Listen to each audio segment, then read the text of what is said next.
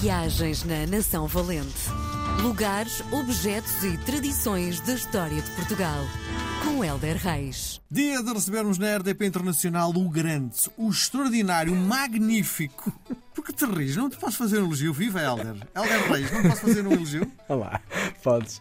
Só que eu acho que não sou tanto. Eu só para aí metade, metade, metade daquilo que tu Não dizes. digas isso. Mas fico, mas fico muito contente por achares que sou tanto. Obrigado. Nação Valente, lugares, objetos e tradições da história de Portugal. Hoje vamos falar sobre algo que eu admito, e não te rias, por favor, Então. nunca consumi. Oh, estás a brincar comigo? Juro-te. É um fruto que eu olho e visualmente não me atrai. E A como não me sério? atrai, nunca tive vontade de sequer de meter a colher. Nem se eu te disser que é bom contra a inveja, é um antioxidante, é rico em fósforo, potássio, eh, é bom para a fertilidade, é altamente eh, afrodisíaco. Mas estamos a falar de alguma pastilha? N- Não, estamos a falar de um fruto que é incrível, é muito bonito e chama-se romã. A romã é. Eu percebo, porque não se trinca, não se descasca, não é, parece que não é prático, mas eu, eu tenho ótimas Sabe dicas. quê?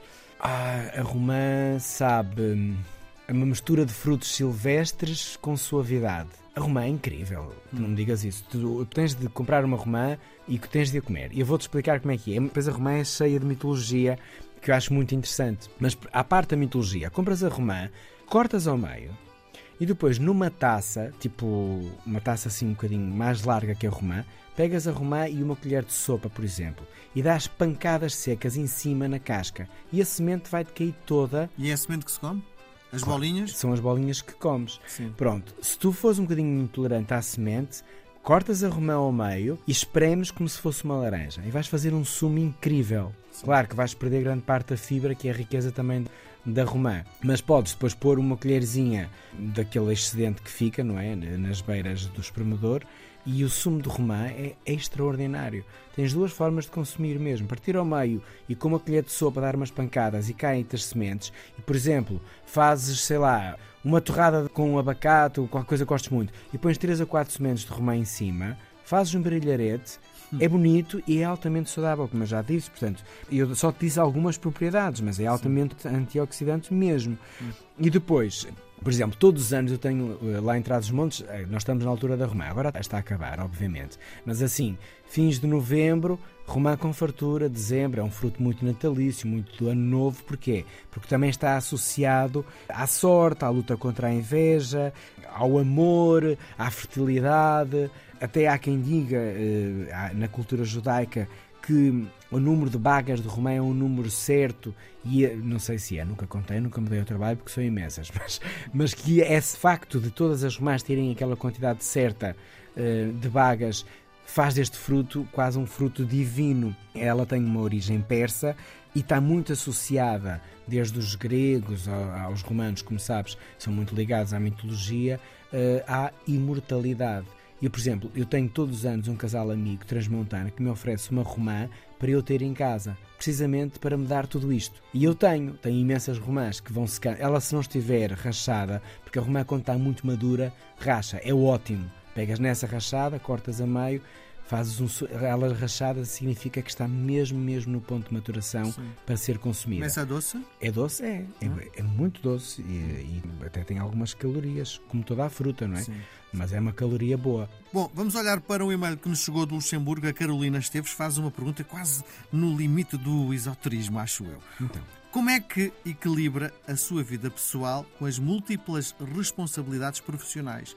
Algum conselho para quem procura uma vida equilibrada e em diferentes áreas? Ah, e é muito simples. Eh, repara, a minha vida. eh, estou Faz sempre- muita meditação também, não é? Sim, faço muito silêncio, faço as minhas caminhadas, faço desporto, eu faço desporto três, quatro vezes por semana. É uma questão de nós organizarmos o dia eh, quando, estamos, quando nos deitamos. Olha, amanhã vou fazer isto, isto, isto, isto, isto. Até escrever, se for assim mais esquecido. É uma técnica que eu faço quando tenho dias um bocado mais caóticos e tenho que estar em várias frentes. Escrevo num, papel, olha, tenho que fazer isto da, da empresa, tenho que fazer isto da RTP, tenho que ligar a esta pessoa da RTP, porque como eu faço produção dos meus conteúdos, portanto tenho uma parte de bastidores que tem que ter muita organização, que é falar com os convidados, acertar o dia, acertar a hora, articular com a equipa, escrever a biografia. Se eu me esqueço de um destes detalhes, a reportagem não vai acontecer. Na Val das Corujas é a mesma coisa, tenho que pedir aos fornecedores as coisas, se me esquecer não vou ter o produto, há clientes que precisam de um outro acompanhamento porque a encomenda não chegou, tenho que ligar para a transportadora. Portanto, são migalhinhas que se eu me esquecer a coisa vai para ali abaixo.